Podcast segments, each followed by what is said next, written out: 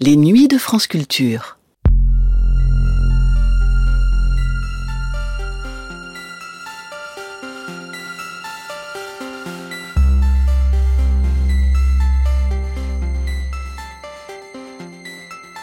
En janvier 1958, le producteur Pierre Cipriot et son équipe consacrent une journée spéciale de programme à la genèse des civilisations.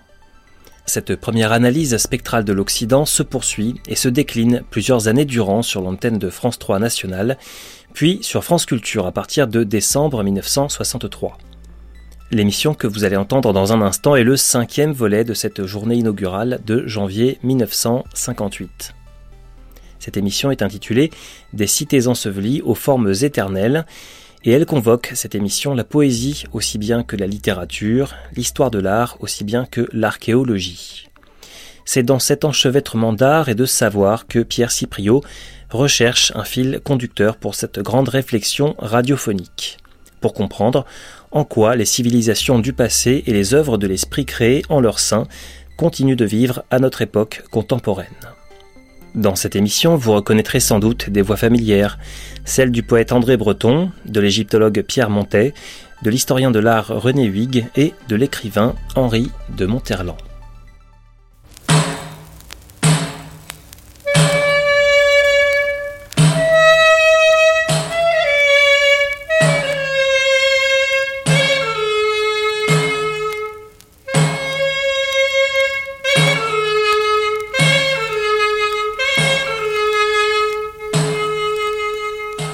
Malraux a coutume d'opposer les gloires traditionnelles et celles qu'on a ressuscitées.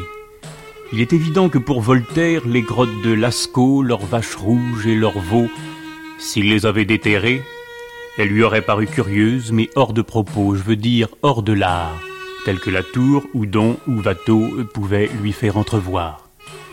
Et Buffon pouvait bien, dans ces époques de la nature, recréer la terre, en marge de son portrait de l'Ibis, il ne fait pas grand cas de ces Égyptiens, peuple aussi triste que vain, dit-il, qui fut inventeur de l'art lugubre des momies, par lequel il voulait éterniser la mort malgré la nature bienfaisante qui voulait en effacer l'image.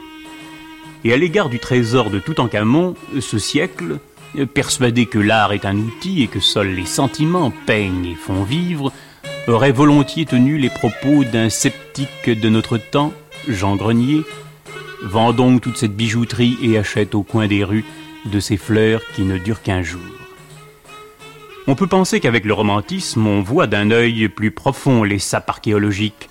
En fait, Delacroix tenait les statues égyptiennes, comme les crucifix romans, pour des singularités supérieures, et Dostoïevski, devant un Christ aux outrages du XVe siècle, pensait qu'il était dangereux de s'y attarder, car on perdrait la foi. Au vrai, et je reviens à Malraux, comme il l'a fort bien pensé et écrit, aucune civilisation avant la nôtre n'a connu le monde de l'art créé par les artistes pour qui l'idée d'art n'existait pas. Et en effet, l'art, pour l'esthéticien du XVIIIe ou XIXe siècle, c'était la production volontaire du beau, un jeu de miroir où pouvait se refléter en beau ce monde en quête d'auteur. La représentation fidèle du modèle réel, le choix est d'un procédé apte à l'idéaliser, voilà de quoi créer des œuvres exactes et belles. On n'en demandait pas plus. Et dans sa déposition devant un tribunal le 8 juillet 1677, Calderon plaçait l'artiste soumis au monde dans la filiation divine, puisque Dieu, disait-il, qui est une manière de peindre, s'est reproduit lui-même, ou au moins les images qui étaient dans son esprit, en créant les mondes.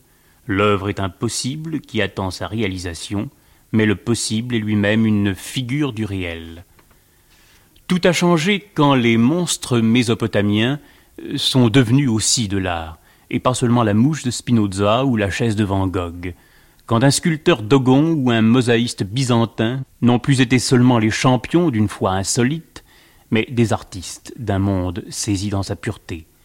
Car dès que l'homme s'intéresse au lointain, Lointain de l'archéologie ou de l'ethnographie, la valeur esthétique est l'être de nulle part, et cependant présente et pressante. C'est ainsi que Gauguin a voulu brûler son œil au soleil de Tahiti, tandis que Picasso se demande pourquoi il ne peindrait pas lui aussi des bisons comme à Lascaux, à Altamira, voulant par ce dépaysement que l'art soit d'abord une libération, inconditionnelle de l'esprit. Cette impulsion, on la trouve sans cesse affirmée dans le beau livre de André Breton, L'art magique, récemment publié par le Club français du livre. L'art magique, c'est précisément, dans l'esprit de André Breton, l'affirmation de l'art comme expérience totale. Dans cet esprit, le caractère universel de la magie est souligné, encore plus que son étrangeté. Comme toute construction, la magie est une œuvre de raison, mais d'une raison qui se propage des choses pour se répandre ensuite par voie de correspondance. L'art magique est affectif dans ses procédés et imaginatif dans ses effets. Écoutons André Breton. Appliqué délibérément au mot art, l'épithète magique vient apporter un surcroît d'exigence qui déjoue encore bien davantage les espoirs de codification rigoureuse.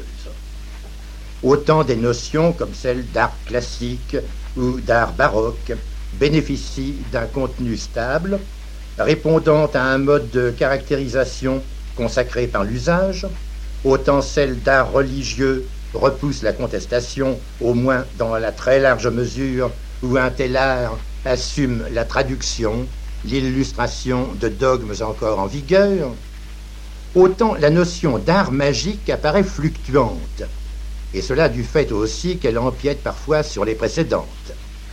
Le beau, tout court, qu'à trop d'embaumeurs dispute si âprement Baudelaire, mais toute son œuvre nous est garante que ce beau, pour lui, a partie liée avec le magique, ce beau, pour être vraiment ressenti comme tel, doit mettre en branle un train d'ondes propres à exalter certaines zones de notre affectivité, par-delà cet émoi, à pratiquer une brèche dans la muraille qui nous cerne et qui est faite du sentiment des disgrâces inhérentes à la condition humaine. Il va sans dire qu'un tel beau ne saurait être promulgué par décret, quoi qu'il puisse passer pour licite dans une société qui se veut civilisée, de fournir quelques bases d'appréciation à ceux qui manqueront toujours de goût personnel, et d'ailleurs qu'il soit nécessaire de défricher le terrain où peut avoir chance de se développer un tel goût. Certains esprits, dont je suis, ont peine à concevoir un beau qui ne soit à quelque degré magique.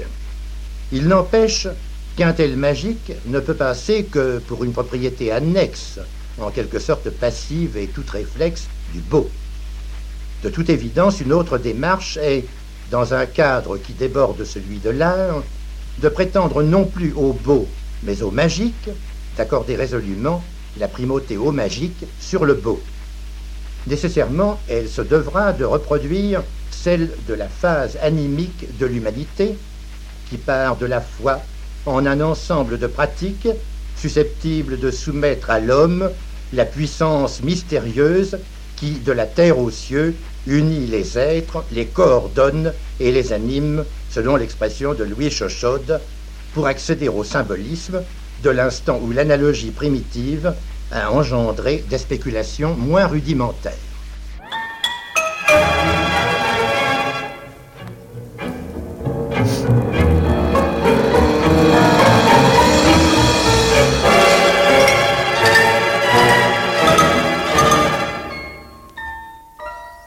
Renouvelée par l'archéologie, l'histoire de l'art est moins maintenant une branche de l'histoire qu'une dimension de l'art.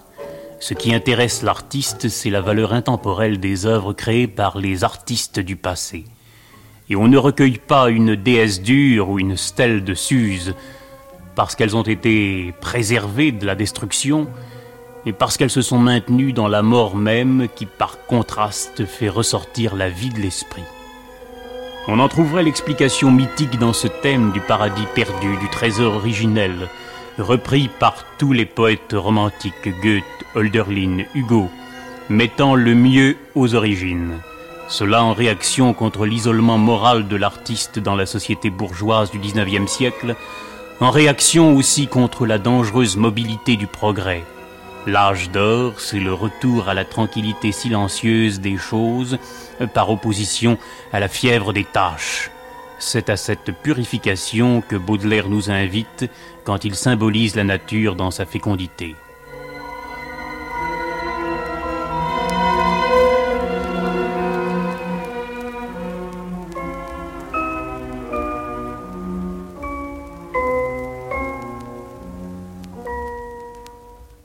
J'aime le souvenir de ces époques nues dont Phébus se plaisait à dorer les statues. Alors l'homme et la femme en leur agilité jouissaient sans mensonge et sans anxiété, et le ciel amoureux leur caressant l'échine exerçait la santé de leur noble machine. Si belle alors, fertile en produits généreux, ne trouvait point ses fils un poids trop onéreux, mais louve au cœur gonflé de tendresse commune, abreuvait l'univers à cette étine brune. L'homme, élégant, robuste et fort, avait le droit d'être fier des beautés qui le nommaient leur roi, fruit pur de tout outrage et vierge de gerçure, dont la chair lisse et ferme appelait les morsures. De même Nerval, qui l'antique offre comme un point d'appui, nous plaçant au centre de gravité de force pure où le vestige et celui qui le contemple se posent et se reposent dans une plénitude immobile. La connais-tu, Daphné, cette ancienne romance, au pied du sycomore ou sous les lauriers blancs, sous l'olivier, le myrte ou les saules tremblants, cette chanson d'amour qui toujours recommence? Reconnais-tu le temple au péristyle immense et les citrons amers où s'imprimaient tes dents, et la grotte, fatale aux hôtes imprudents, où du dragon vaincu dort l'antique semence? Ils reviendront, ces dieux que tu pleures toujours. Le temps va ramener l'ordre des anciens jours. La terre a tressailli d'un souffle prophétique. Cependant, la sibylle au visage latin est endormie encore sous l'arc de Constantin, et rien n'a dérangé le sévère portique.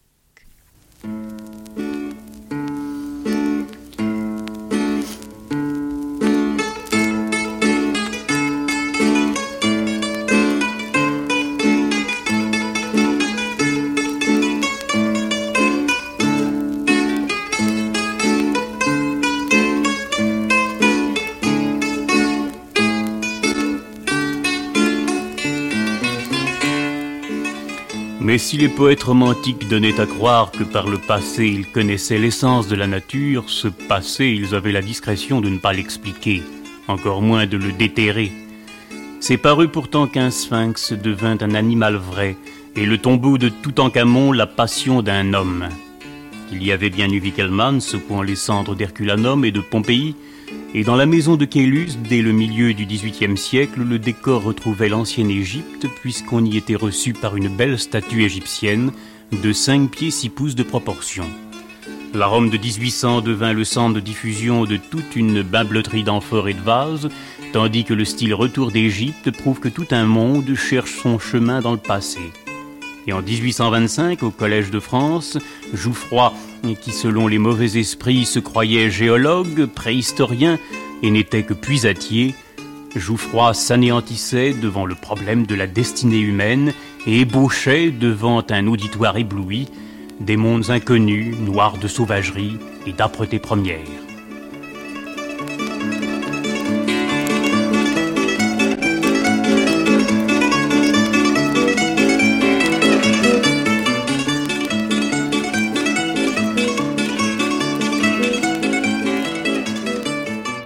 L'homme demeure éperdu en face de ces problèmes. Anéanti qu'il est dans l'espèce, l'anéantissement de l'espèce elle-même au milieu d'une mer de ténèbres glace son cœur et confond son imagination. Il se demande quelle est cette loi sous laquelle marche le troupeau des hommes sans la connaître, et qui l'emporte avec eux d'une origine ignorée à une fin ignorée, et de cette manière encore se pose pour lui la question de sa destinée. Bye.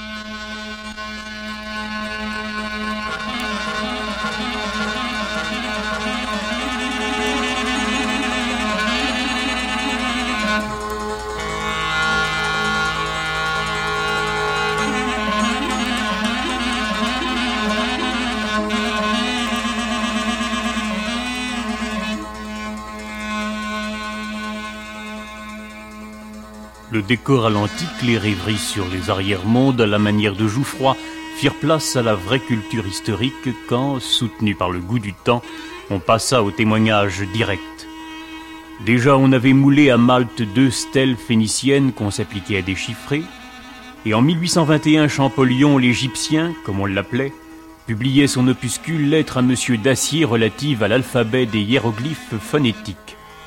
Et son expédition de 1828-1829 à Memphis, Mitraïn et Sagara fut un cortège triomphal.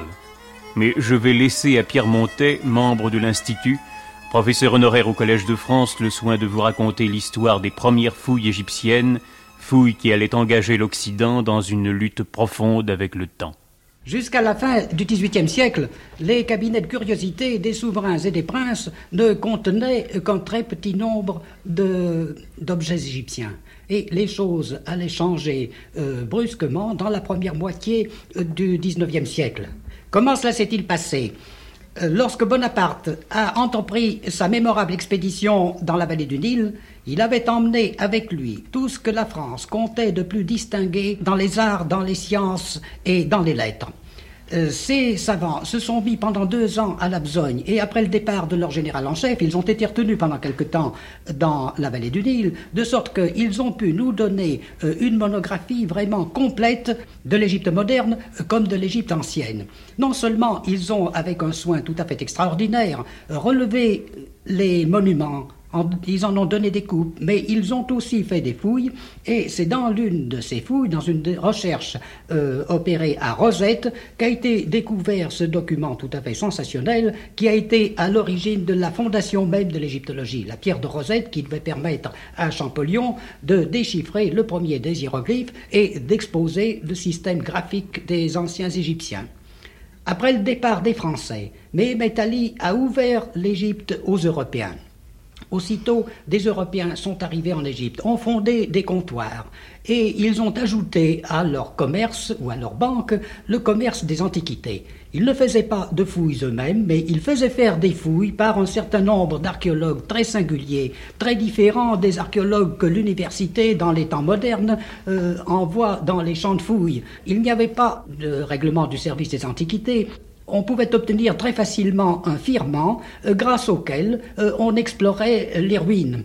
Et lorsque ce n'était pas des savants ou des demi-savants qui exploraient les ruines, eh bien le pacha ne se faisait aucun scrupule de démolir des monuments pour les envoyer au four à chaud. Cette facilité déplorable a entraîné la destruction de temples et de tombeaux que la description de l'Égypte, que 20 ans ou 30 ans auparavant, euh, avait trouvé intacts. Lorsque Champollion se trouva en Égypte, il demanda vainement la création d'un service des antiquités. À la vérité, le pacha euh, prit une sorte de décret et il euh, décida de rassembler dans un lieu euh, tous les objets antiques qui pouvaient être, découverts, mais la plupart du temps ces objets s'égaraient en route, et lorsque par hasard ils arrivaient à destination, eh bien le pacha les donnait à n'importe qui, à un étranger de passage dont il voulait se faire bien valoir. Il y eut néanmoins à cette époque des gens qui aimaient les antiquités et, qui firent de leur mieux, dont je ne parle pas de l'expédition la mémorable expédition franco-toscane euh, dirigée euh, par Champollion, mais le colonel Weiss, euh, Pering par exemple, firent de très bons travaux, mais néanmoins le mal l'emporte plutôt sur le bien. Eh bien cette période a pris fin par une découverte tout à fait extraordinaire, la découverte du Sérapéum faite par Mariette, qui est un véritable roman lorsque Mariette eut terminé ses travaux dans le Sérapium, euh, il rentra en France avec plus de 7000 objets qui sont venus grossir euh, les collections euh, du musée du Louvre, qui étaient déjà enrichies par les achats que Champollion avait pu faire quelques années auparavant. Et il obtint peu de temps après, de retourner en Égypte. Euh, sa mission alors était très simple. Elle consistait simplement à accompagner le prince Napoléon qui avait décidé de faire un voyage en Égypte. Le prince ne fit pas ce voyage, mais Mariette le fit. Et grâce à l'appui de Ferdinand de Lesseps, à l'appui de Nubar Pacha, il fut présenté au vice-roi Saïd et il obtint de lui la création d'un service des antiquités.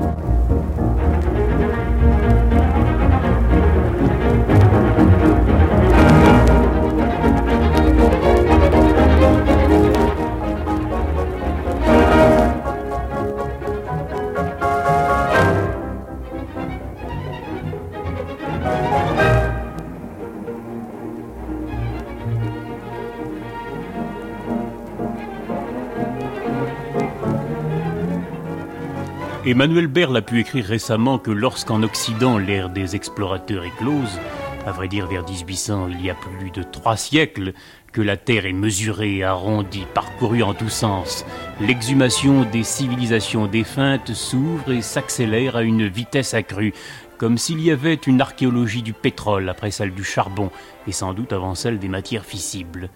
Sous cette boutade, il y a une profonde vérité. Dans l'ouvrage L'art et l'homme, dirigé par René Huyghe, et que viennent de publier les éditions Larousse, les grandes époques de l'histoire de l'art nous sont présentées comme autant de paliers où la prise de l'outil sur le monde, la nature de cet outil et son efficacité, ce que l'homme aussi veut tirer de ce monde contre lequel il bute et auquel il demande sa subsistance, tout cela est le motif essentiel de l'art dont le progrès se confond souvent avec le progrès technique. Il y a d'abord le chasseur préhistorique habitué à guetter l'animal, et surtout la silhouette, la vélocité de la bête traquée. L'agriculteur du Nil et de Mésopotamie ensuite, resserré sur d'étroites terres irrigables et qui inaugure l'art géométrique dont le schématisme rencontrera bientôt l'harmonie et le rythme, puis l'utilisation du cuivre pur vers le début du troisième millénaire, la naissance de la métallurgie et l'invention du bronze en Asie mineure autour des gisements anatoliens et arméniens, cette suite de découvertes va entraîner l'homme hors des limites traditionnelles de son existence, de laboureur rivé au sol et d'éleveur soumis à la transhumance ou à la vie nomadique. L'art et les produits de l'artisanat, jusque-là presque exclusivement réservés au culte et aux cérémonies funéraires, pénétrèrent avec le métal à la fois plus souple, léger, maniable, la vie quotidienne, excitant l'avidité des hommes qui y trouvèrent un moyen de transformer, d'embellir leur vie.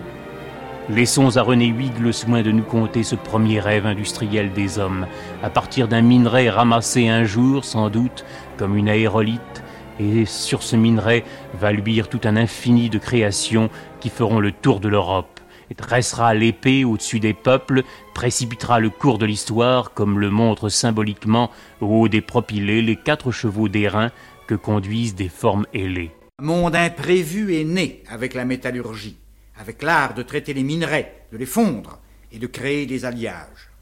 Théoriquement, trois étapes se succèdent. Le façonnage martelé, puis la fonte du métal tel qu'il se présente dans le minerai, enfin l'alliage du cuivre et de l'étain ou du cuivre et de l'antimoine, qui crée une matière alors plus dure que la pierre, le bronze.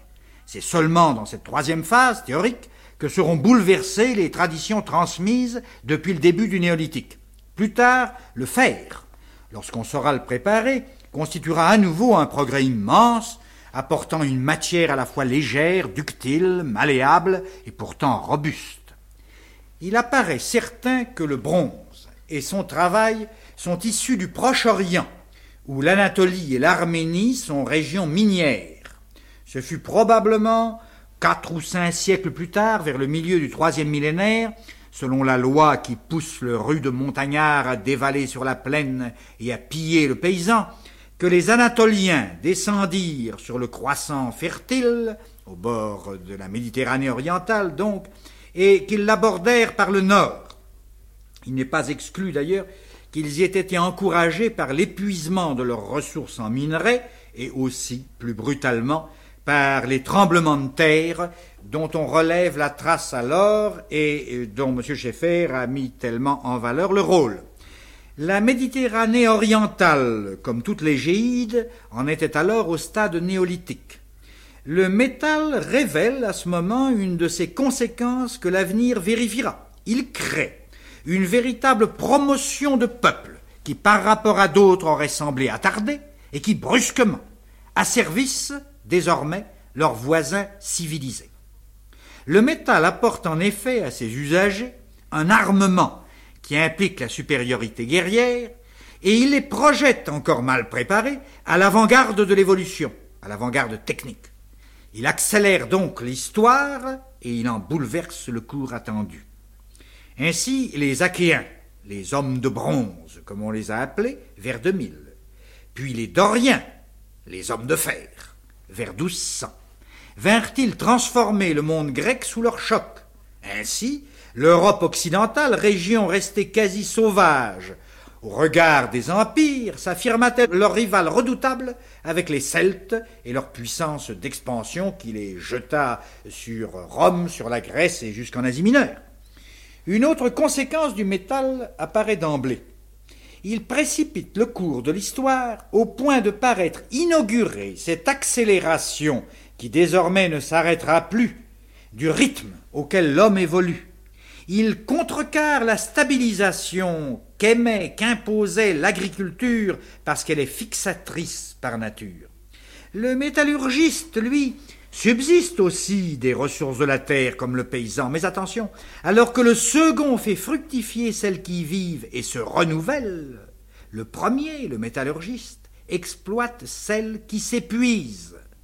Il revient ainsi d'une manière nouvelle et inattendue au mode de vie migrateur de la préhistoire, soit qu'il intensifie les relations commerciales en courant le monde pour y chercher ses matières premières autant que pour y écouler commercialement ses produits manufacturés, soit, encore, qu'il se déplace à mesure qu'il vient à bout des possibilités locales en ressources minières.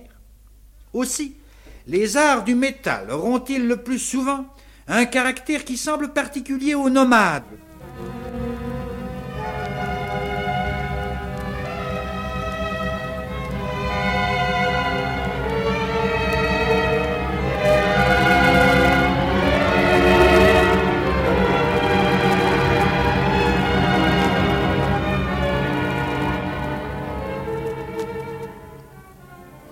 Quand à l'âge du fer les villes s'édifièrent au bord de la mer, c'est au commerce, comme vient de nous le dire René VIII, qu'on fit confiance pour apporter de loin les richesses. Phéniciens, Crétois, Grecs et Carthaginois firent abonder les villes à fleur d'eau comme des rochers pour faire courir leurs bateaux. C'est en mer Égée, parsemée d'îles, que les navires des Cyclades, puis vers 2000 les navires crétois glissèrent d'abord à fleur de côte, puis bientôt jusqu'en mer Noire, jusqu'en Égypte. Ainsi naquit et se développa cette civilisation crétoise, ces pré-grecs, appelés Minoens, d'après Minos, le roi mythique. La découverte archéologique de cette civilisation est une des grandes explorations de ces dernières années. Sans que l'historien soit capable d'écrire un compte-rendu de ce passé, un récit suivi des événements, car les Crétois, peuple ouvert à la vie dans son mouvement, sa spontanéité, ces Crétois n'ont jamais cherché à immortaliser leurs faits glorieux, ni à appeler sur leur mort ces significations ultimes qui fixent les détails de la vie passée. Tout l'art crétois glisse à fleur de nature, senti comme une déesse jaillissante, dont la profusion varie sans cesse et se disperse dans l'air comme les plumes du prince au lys qu'on voit au musée de Candie. Des oiseaux bleus parmi des roses sauvages, le dauphin au mouvement d'aquarium sur les fresques du palais de Knossos, les bonds du taureau qui semblent avoir été soufflés par la terre, la procession joviale des moissonneurs, les acrobates tournoyants, tout cela fait de l'art crétois une immense volée de trouvailles, et dans l'animation du spectacle, l'individuel, le fixe, le durable s'efface avec modestie.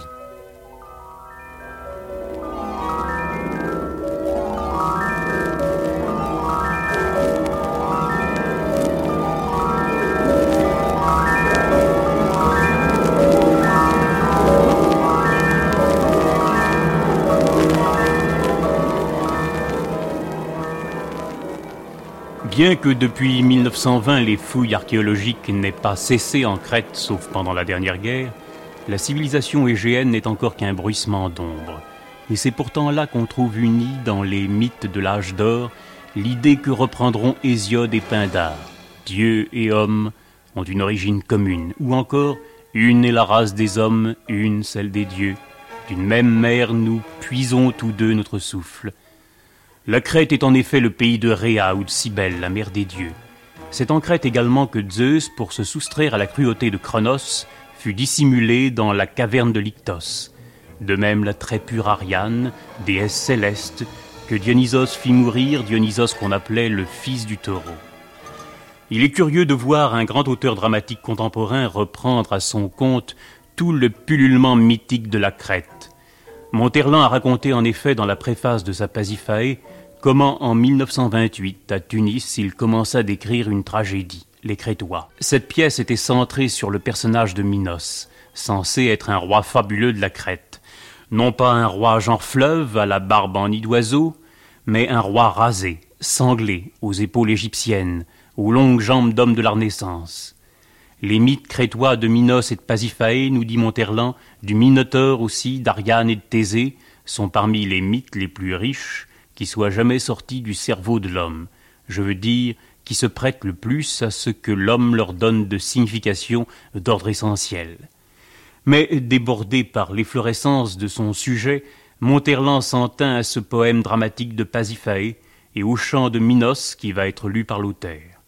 Ce roi Minos, Platon, dans le dialogue Minos, le présente comme un disciple de Jupiter, qui, après avoir fait de si bonnes classes, donna à la Crète les meilleures lois qui furent au monde.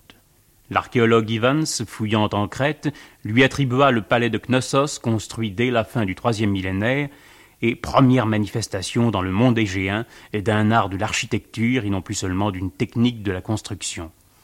Mais évidemment, rien de tout cela ne reste dans le poème de Monterland, qui n'a gardé que la tradition homérique du sacrifice, de la vie héroïque poussée jusqu'à l'anéantissement, écrasement glorieux puisqu'il relie en une communauté indissoluble le héros loin du monde au Dieu comme à sa propre race. De la tête aux pieds, comme l'arc, je tremble de l'envie de détruire. Moi, je suis malade de haine. Ô Dieu, ne me sera-t-il pas donné avant de mourir de voir peu à peu sous mon bras, toujours plus loin tout alentour, un vide, enfin digne d'un roi, prendre la place de la matière Mon peuple, je le hais, et ma haine me fait mal comme l'amour. Chaque soir, comme fait son désir à celui qui va chercher la chair, le désir de tuer me fait sortir, mais de tuer sans mettre les dents, car ce qu'on fait juter d'un homme est de l'humeur et non du sang. Roi, mon dégoût pour eux me rend digne de l'être. Mais c'est trop qu'être roi dans un air qu'il respire, c'est trop que les avoir, c'est trop que les conduire, et c'est encore trop, hélas, que les haïr. Il vaut mieux vivre obscur que régner sur des êtres et souffrir seul, pourceau, qu'être heureuse où vous êtes. Ce vent, stupide vent, bête comme un vivant, et il faudra mourir sans avoir tué le vent. Maintenant, toi approche, fraîchi sur des lits de violettes. Moi, le roi aux cils épais qui rêve dans le désert ondulé, moi je vais rompre pour toi mon pacte fait avec les bêtes et avec les génies noirs qui dorment la nuque dans la saignée de mon bras et qui dorment sans crainte que je les dévore. Tes sources qui naissent dans tes paumes, je ne suis pas rassasié encore. La traîne de mon amour pour toi traîne au-dessus de l'étoile du berger. Ah, que ne pouvons-nous dans une étreinte nous envoler l'un dans l'autre comme volent les mouches accouplées, emportés jusqu'aux constellations sur le dos géant de l'espace, comme une fleur d'églantine qu'une tortue d'eau emporte sur sa carapace. Blottis-toi, un bouquet dont on resserre toutes les fleurs. Les oiseaux de l'extase ont leur nid dans tes yeux. La mélodie du monde inonde tes cheveux. L'angoisse qui s'amasse en frappant sous ta gorge crève contre ma bouche en un cri de bonheur. Et moi, sans relâcher la bête que j'égorge, j'adore sur ses traits cette chose qui meurt.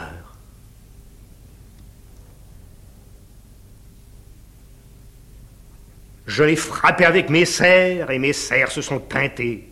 Oh mon Dieu, venez donc adorer cette victoire que j'ai remportée. Si les astres savaient mon bonheur, ils crouleraient se prosterner à mes pieds. Aux montagnes qui passez avec la vitesse du vent et de la possession, si je jetais sur vous un atome de mon cœur, vous entreriez en fusion. Et si je tombais dans le feu de l'enfer, le feu de l'enfer serait brûlé. Moi, le roi aux cils épais, qui rêve dans le désert étoilé. Dors, dormeuse aux longs cils, hirondelle, hirondelle. Un dernier baiser, un dernier à la bague de ton orteil, je serai ton vêtement dans le silence de la nuit. Je prendrai tes doigts endormis, je les poserai en rêvant sur mon cou sous mes aisselles. Les doigts de ceux qu'on aime sont des gouttes de pluie. Minuit, au ciel, les signes errent comme des voiles. Les blessures des chiens deviennent des étoiles. Un enfant fugitif s'en va par les chemins. C'est l'heure profonde où dans les tombes les morts jouent avec leurs mains. Ce que je peux, sous moi, fait un vaste murmure. Mes peuples dorment dans mon ombre comme dans l'ombre d'un mur. Et je ceins de mes bras un corps comme une ville.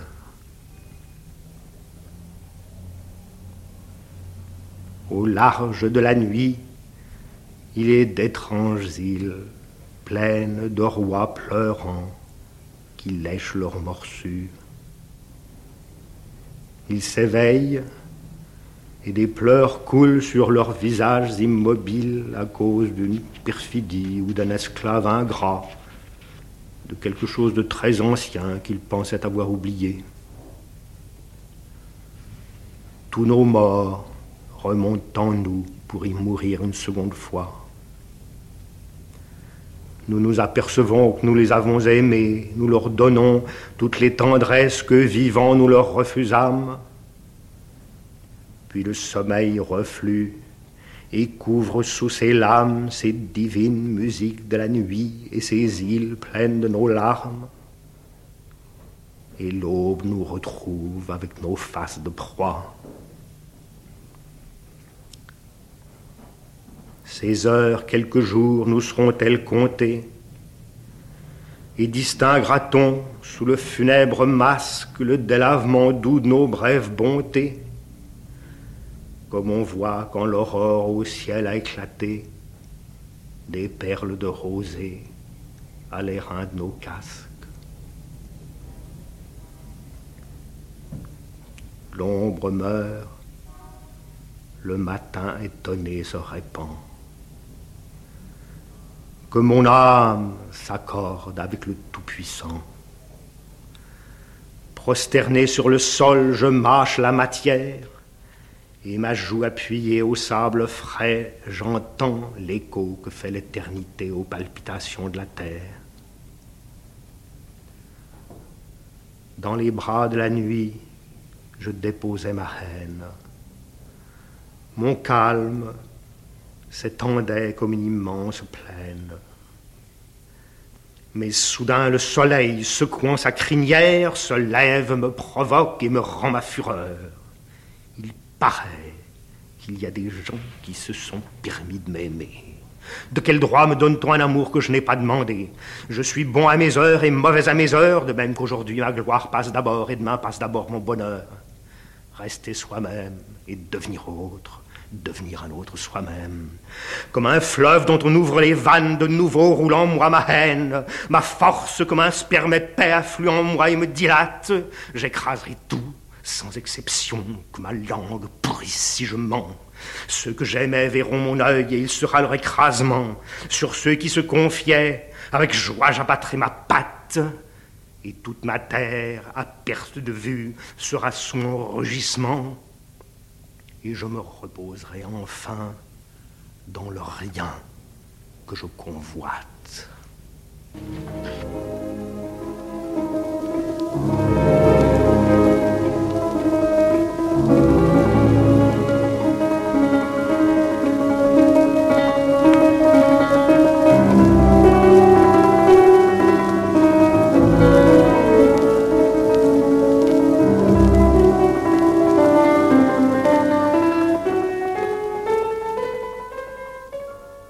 J'ai cherché à montrer dans le cours de cette émission comment l'Occident a été amené à toucher son passé le plus reculé, et j'ai été sans cesse amené à établir des références très actuelles pour toucher le but de ces distances incalculables. Si ce monde du passé n'était pas mêlé au nôtre à la réalité quotidienne par toutes sortes d'allusions très présentes, si nous ne voulions pas l'explorer comme un domaine, il ne serait pas grand-chose. Dans ses travaux sur l'art, Malraux a raison de rattacher cette curiosité pour l'art de toutes les époques et de toutes les civilisations à l'exercice même de notre sens de la vue qui, dit-il, a été opéré de la cataracte par nos artistes mêmes. Et il suffit en effet de regarder une sculpture africaine entre Cézanne et Picasso pour retrouver nos propres codes artistiques. L'invisibilité des artistes crétois ne les empêche pas d'être présents, de même que nous avons vu, dans notre dialogue avec Jacques Soustel en commençant cette journée radiophonique, que l'histoire de la civilisation occidentale n'était qu'une histoire parmi d'autres, de même nous avons appris de l'archéologie que Rembrandt ou le Titien peuvent être pris dans une exploration démesurée qui les déborde.